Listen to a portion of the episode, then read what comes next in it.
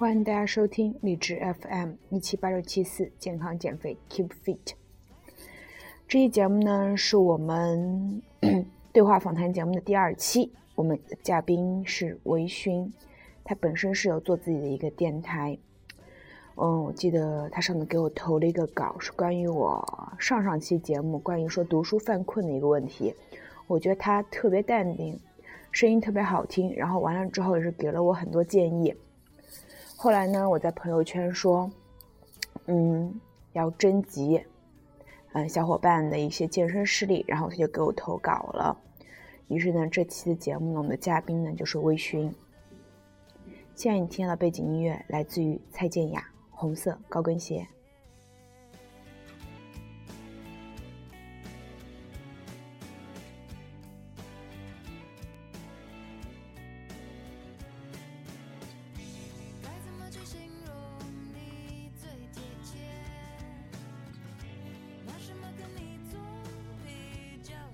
那么微醺呢？他跟我同存在同样的问题，就是有一些焦虑性的暴食。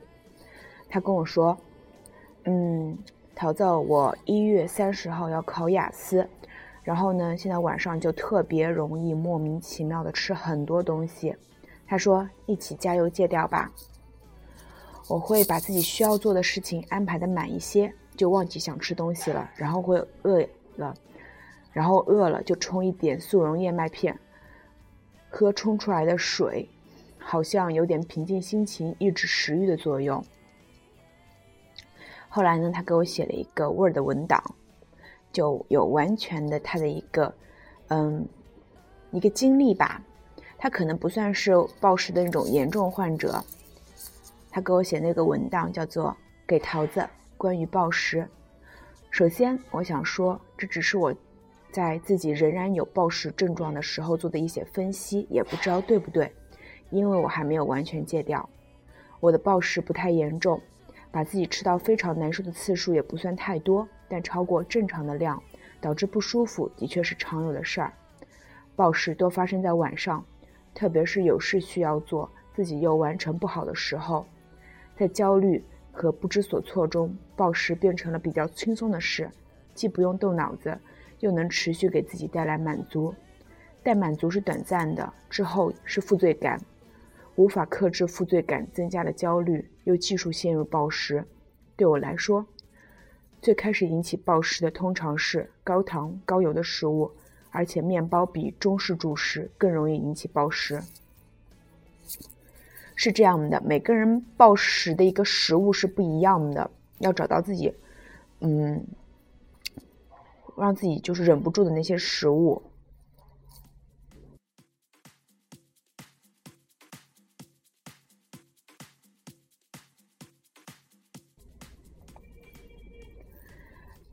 就像是，嗯，微醺说的，面包比中式主食更容易引起暴食。就像很多人，就包括我自己吧，我会暴坚果，然后我会暴面包，就是。其实我感觉人可能会有一种模式，叫做你吃这个东西，嗯，你会觉得它，因因为身体会习惯一个东西，就像是曾经有一段时间啊，前一段时间，我会每天晚上在三四点钟的时候去买面包，而且我不止吃一个，吃了一个就想吃第二个，吃了第二个就想吃第三个，而面包的热量非常高，所以就直直接导导致了我变胖，在。更前面的一段时间，就是在十一月份之前，我有练私教，然后当时练私教的时候呢，我就是不吃面包这些东西，就会瘦得很快，也不吃，不太吃零食。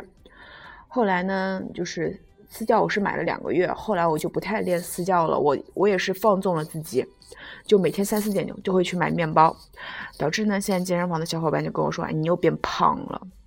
但是呢，我现在就在找寻一个解决的方法。呃，面包确实比中式主食更容易引起暴食，因为面包的话，它首先是高油高糖，身体我们怎么说意志力不是很强，你根本就抵抗不住啊，就这个样子。暴食发生在晚上，那是因为白天有事做，晚上闲下来的时候就会想去吃那些东西。其实我觉得暴食还有一种可能就是太完美主义了。会不会有一种感觉，如果你有暴食的经历，你会想说，我今天吃完，我明天就不吃，我明天就好好练。结果最后导致的就是我要么吃，要么练。当我吃很多的时候，我就自然不会练了。当我练到一定的程度，我也不想吃了，是不是这个样子？在两者之间徘徊不定，要么吃，要么练。但是呢，对于这点，我自己的想法就是慢慢来吧。我们不可能在很短的一段时间变成网红、健身网红的那种魔鬼身材。我们首先要让自己健康起来，对不对？让自己正常起来，这样是个比较好的的一个方式吧。魏军说，当有些时候有事做，自己又完成不好的时候，就会暴食。我自己也是这样子的。嗯，当我会发现有些事情我从来没有做过，就比如说我平时工作上的有些事情，嗯，我做不好的时候，我就会比较焦虑，然后我就会心情比较沮丧，然后就会想去吃东西，或许我会边做那件事边开始吃零食，我的手边就放着很多零食，然后直接导致体重的一个暴增，这也是个不健康的一个方法。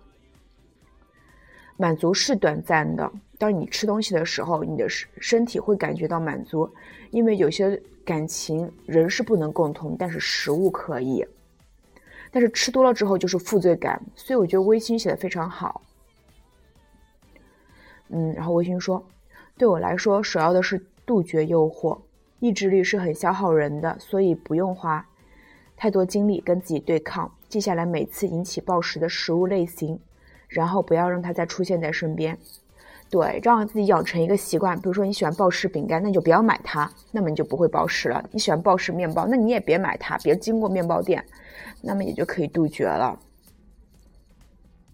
跟自己对抗的结果往往就是失败的，所以呢，还是先了解自己，了解自己的身体，不要给自己一个太大的目标，我们慢慢来。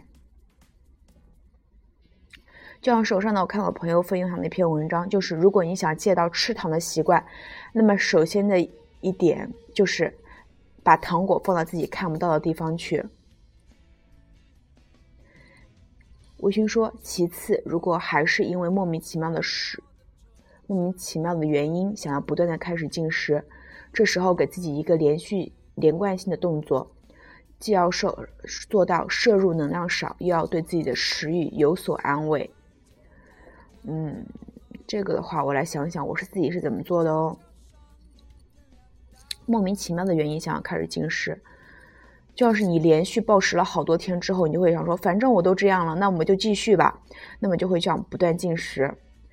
这时候呢，你可以静下心来深呼吸，你可以去打坐，或者你可以去走走，然后想想自己身体到不得到底需不需要这样。所以我觉得。归根到底，人现在人会出现一些莫名其妙的原因，就是得一些莫名其妙的病，就比如说暴食，就比如说抑郁症。很多时候，像古代的人，他们就不会得啊，就是因为其实我们是生活在一个较为好的环境中，然后完了之后呢，吃好喝好玩好了之后。就比较空虚，然后就会有一些毛病，然后就是还有就是急功近利了，太想要什么东西反而就得不到，握不住的沙放下也罢，就一切都要慢慢来。我想，如果你进食的话也是很慢的话，那么就不会有暴食这个毛病，因为我们在吃之前会思考身体到底需不需要它。微青说他的做法是取一块黑巧克力。含在嘴里，不要咀嚼，闭上眼睛，静下来感受自己的食欲。巧克力完全融化的时候，基本上能理智的意识到食欲并不是真实存在的。然后冲一杯速溶燕麦片，燕麦的量不用太多，关键是冲出的水。很慢的把它喝下去，最后吃掉杯底的杯底的燕麦。哎，我觉得这个不错，比较不错。因为想暴食的话，无非就是想暴碳水和糖。就是甜品，那么黑巧克力就代替了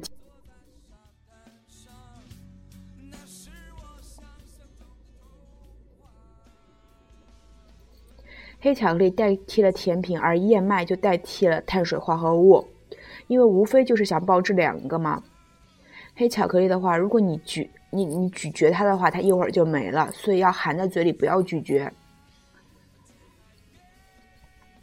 速溶燕麦片的话，其实也是 OK 的，因为它是一个优质的一个碳水。喝它冲出来的水，就慢慢的喝下去，然后这时候其实头脑就已经清楚了，知道自己该做什么，不该做什么。所以我觉得微醺这个方法非常好，大家可以去实践一下。包括我，如果下次有这种感受的话，我也会去实践。这个方法最开始并不能严格遵守，但有时已经在成功了。我想，大概是因为巧克力安慰了食欲，而燕麦冲泡出的水能减轻食欲。总结一下，关键点在于进食的速度慢。这时候可以暗示自己应该保持优雅。另外，食材选用要适当。对我觉得微醺这个方法真的特别好。呃，为什么燕麦会有一个抑制食欲的作用呢？因为它是属它不属于精米精精致的一些粮食，它就是属于粗粮那一块的吧。然后完了之后就会。让身体感受的更好一些，因为你想啊，就是，嗯，你可以做一个实验。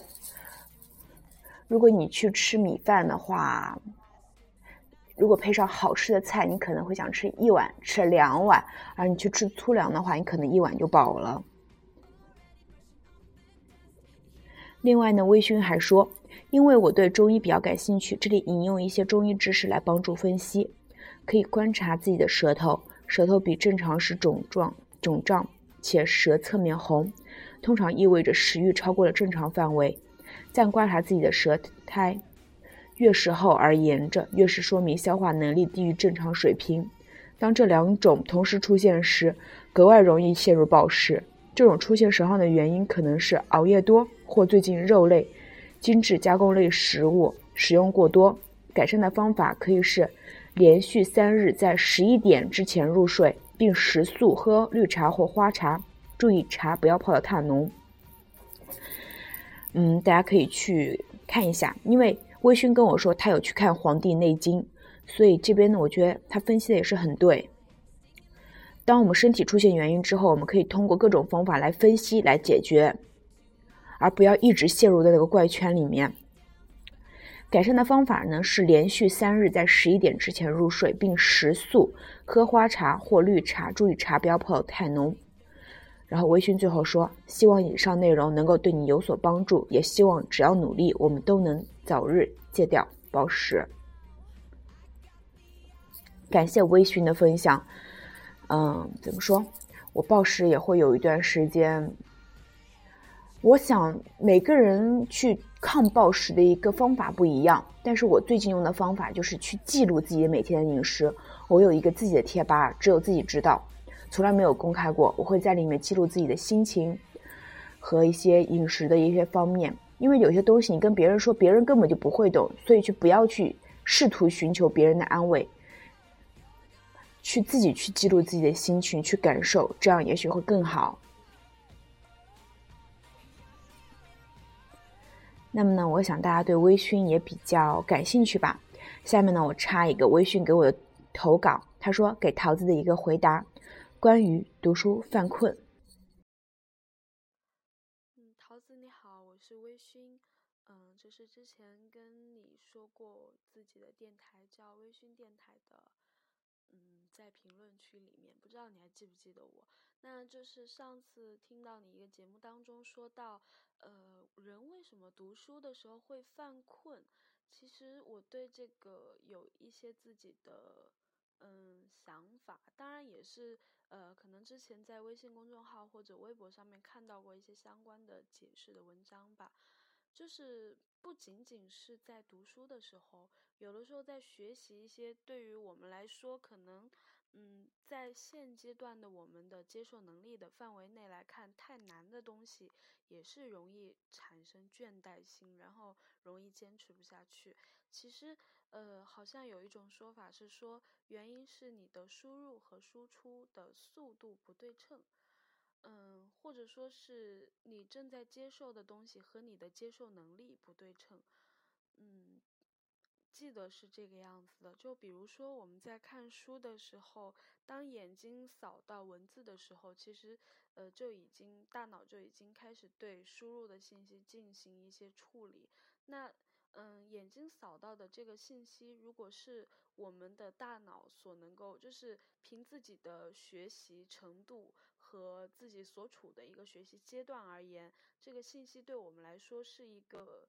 呃，比较合适的范围内的，也许是比我们现有的知识稍微难那么一点点的，那我们就，呃，这个时候会有一个刺激我们的大脑变得兴奋的过程，因为它通过处理信息有一种，嗯，进步了的感觉。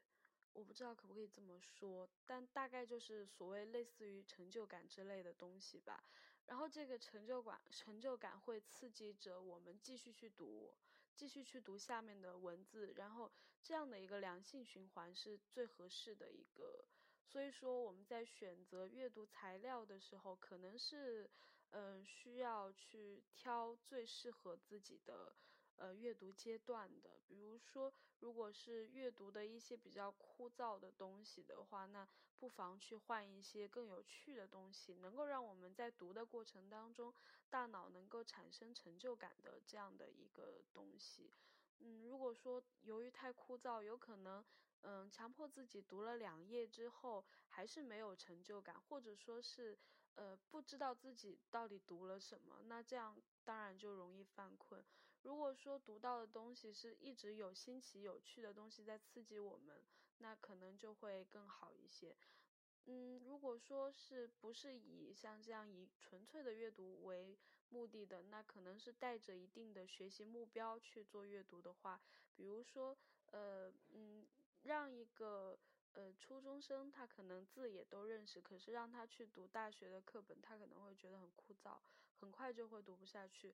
可是，嗯，如果我们就是，呃，已经在大学里面读书的时候，去看一些已经具备了阅读呃一些文献的能力的时候，可能去看一些图书馆里面跟自己本专业相关的一些书。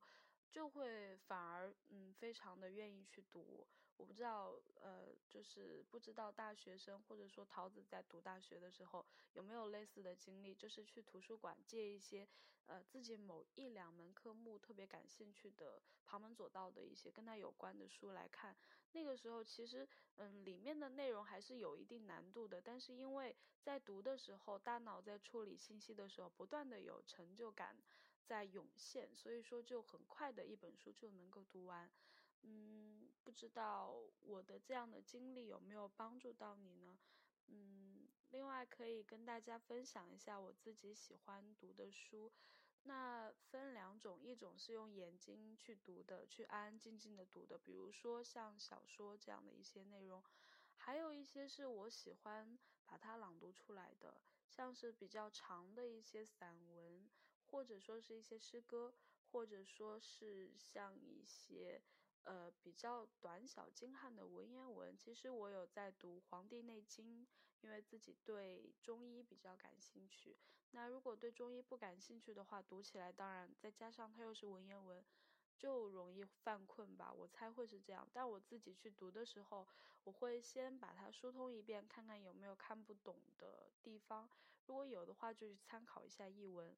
这样，嗯，通过这样的一个呃文字信息的处理，其实是已经是给我的大脑有了一个刺激。因为在读译文的这个过程当中，我扫除了一些障碍，这个就是成就感。然后我又回去读。那个原文的时候，这个时候会把它朗读出来，嗯，然后呢，我会去做一些思考，就做思考的意思是说，那原文当中说的说到的这些点，嗯，去反省一下自己有没有做到。这个时候呢，其实又是一个输入和输出的相匹配，我会大脑同样在呃通过思考的时候去产生一个成就感，然后我会觉得读这样的一段文字能够让我有所思考，这个很开心啊，所以我就想接着往下读，看下面的文字能不能给给我一些别的启发。那这样的话，我就可以把一本其实是类似于医书的，呃。算是，其实算是中医里面的非常鼻祖的一本非常经典、非常重要的一本著作。但是它可能在很多人看来会枯燥，但是，嗯，用这样的一个输入和输出相匹配的这样的一个节奏，我就能够按部就班的慢慢的读下去了。嗯，希望对桃子的问题有所解答，也希望。如果说我的投稿被采用的话，能够让其他的听众朋友，嗯，对这个问题有一个新的认识。然后我自己的电台也欢迎大家经常来看一看，我会读一些嗯散文或者其他的比较，呃，我自己比较喜欢的文章。那就是这样啦，再见。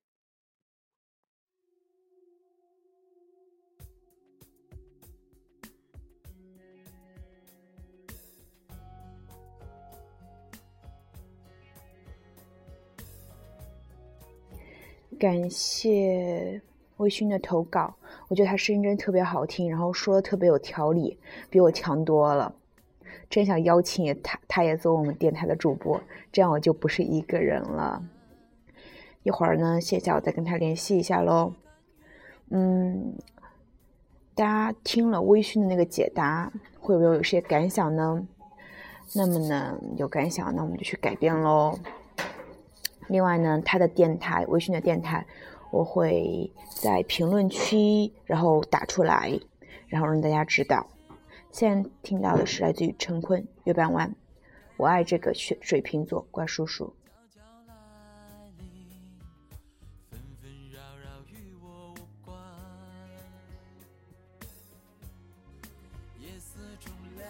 人有渴望，眼神交换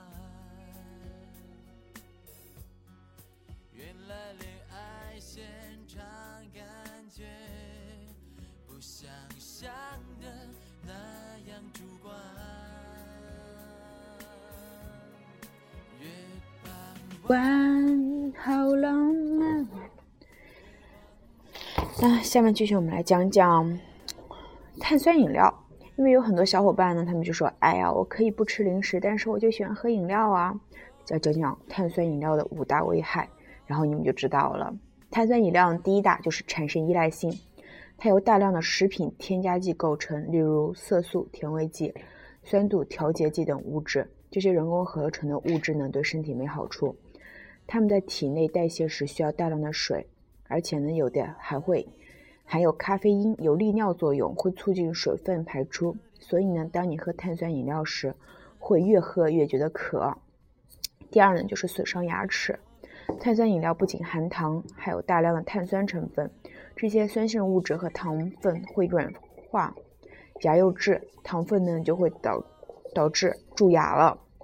就包括我初中就是很喜欢喝可乐，导致现在牙齿都是黄的。第三，影响消化。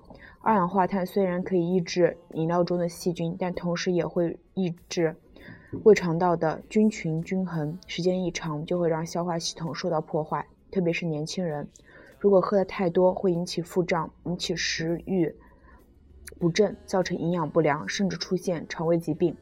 第四，导致骨质疏松。碳酸饮料基本上都含有磷酸，磷酸能影响体内钙的吸收，摄入过多会导致体内钙磷比例失调。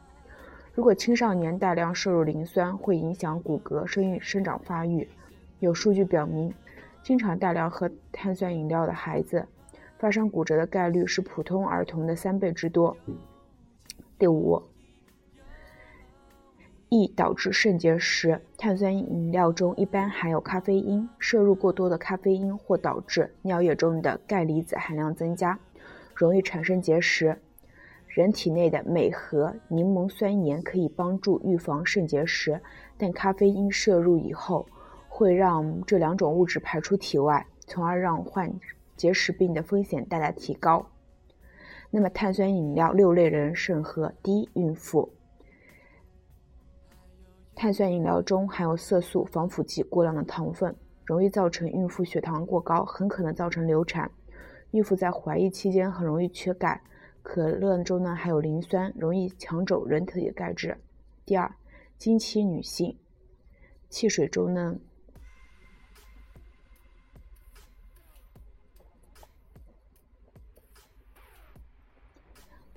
含有大量的磷酸盐，与体内的铁发生化学反应，使人体内的铁质难以吸收。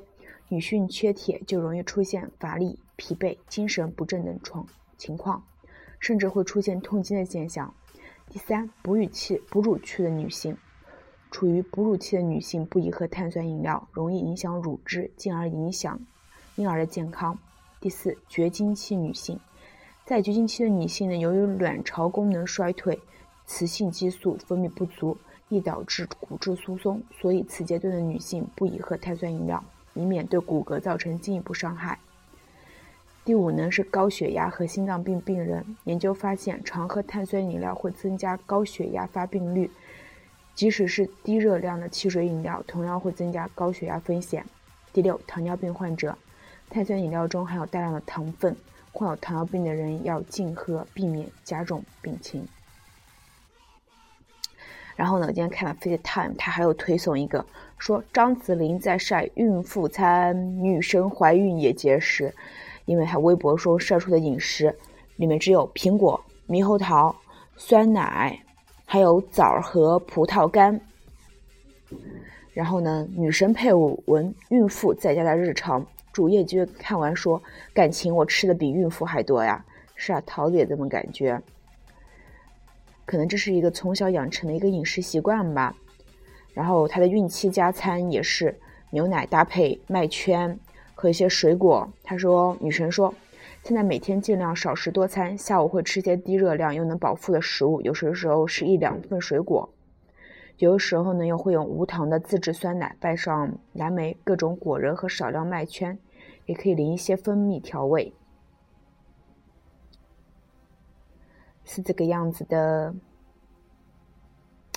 所以张子琳才那么美。我所以我想说，其实你看一个人运不运动，怎么说？运动真的只占三，吃占七，三分练，七分吃。如果把不不好度的话，你再运动都没有用。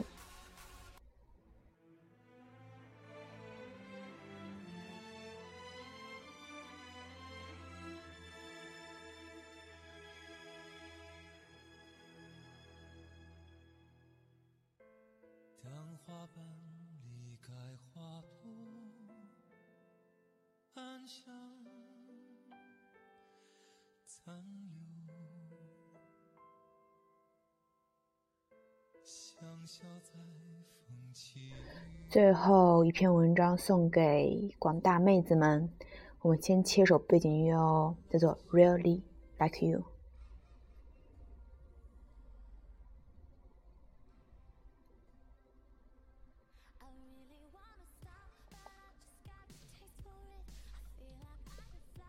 一篇文章叫做《爱健身的女生值得你疼爱终身》。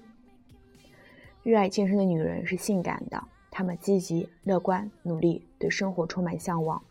她们拥有完美的体型，足够的自信，美得让人着迷。她们总是面带微笑，体力充沛，精神抖擞，体内有无限的能量。她们发自内心的热爱健身，从不找借口来搪塞。她们用事实证明，健身对生活不是阻碍，而是促进。每个热爱健身的女生都是女神。想一想，人生最大的庆幸莫过于高山流水遇知音，有一个心爱的女人，彼此都爱健身。如果你想要找女朋友，如果你还在苦寻你的白雪公主，爱健身的她必定是首选。同时呢，她的身体一定非常健康。健身的养生功效已经是众所周知的事实。经常健身的女生，身体一定也非常健康。而且呢，她真的不会老哦。健身能提高人体的新陈代谢，淡化色素，使皮肤变白泽光滑。经常健身的女人真的不会老，而且呢，她的身材肯定不错。放眼望去，法国、美国的女人不仅漂亮，而且不会因为生育而影响体型，主要是因为她们经常健身。健身具有减肥的功效，因此经常健身的女人身材肯定不错。我上面看到过一个说，为什么巴西和墨西哥的女人臀部比较翘？因为她们很多都住在贫民窟，然后都需要走楼梯，完了之后每天走楼梯屁股就翘了。不知道是段子还是事实哦。同样呢，爱健身的她必定优雅脱俗。经常健身的女人懂得如何欣赏和品味，因此会有很好的修养和内涵，谈吐优雅，品味不俗，气质高端、高雅端庄。如果说优雅的打扮可以学，但优雅的气质是学不来的。那是一种源自于内心的态度。和这样的女人走在一起的男士绝对有面子。同时呢，她又懂得如何有趣的经营生活。健身的女人知道什么是健康的，她们会很好的安排自己的细致生活。只有这种气质的女人，才会懂得如何淡然的享受生活，还能绽放出红酒一样醉人的美。同时呢，因为健身，她能淋漓尽致地展现出女人味。爱健身的女人懂得更好地保持自己的优雅、气质和美丽，因为她们向往美丽并坚持追求。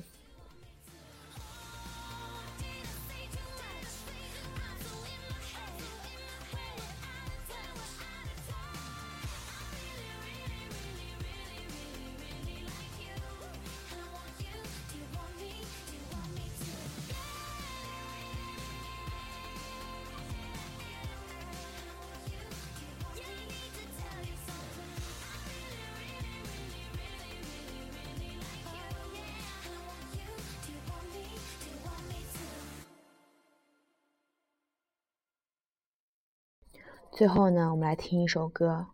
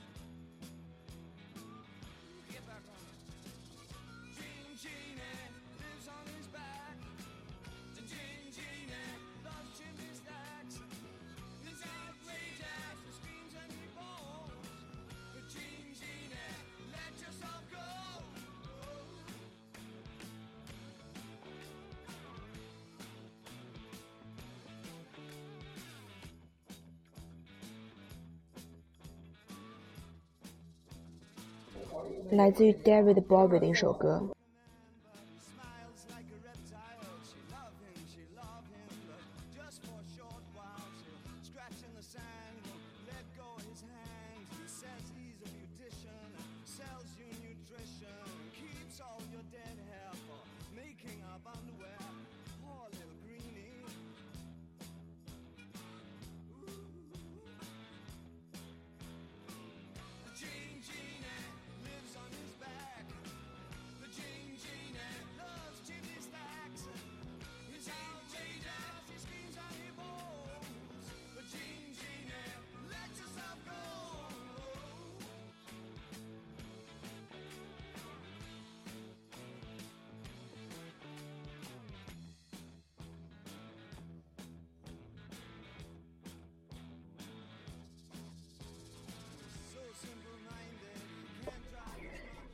希望大家珍惜现在的生活吧，活着就好，过着自己想要的生活就好，开心就好。也希望有更多小伙伴与帮自己的故事与我分享，可以通过微信公众号各种方式联系我。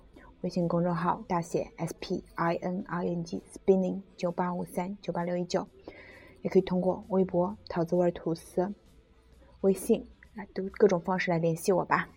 那我们这期节目就到这边啦，感谢魏勋的分享。好了，也感谢你们的收听，爱你们，么么哒。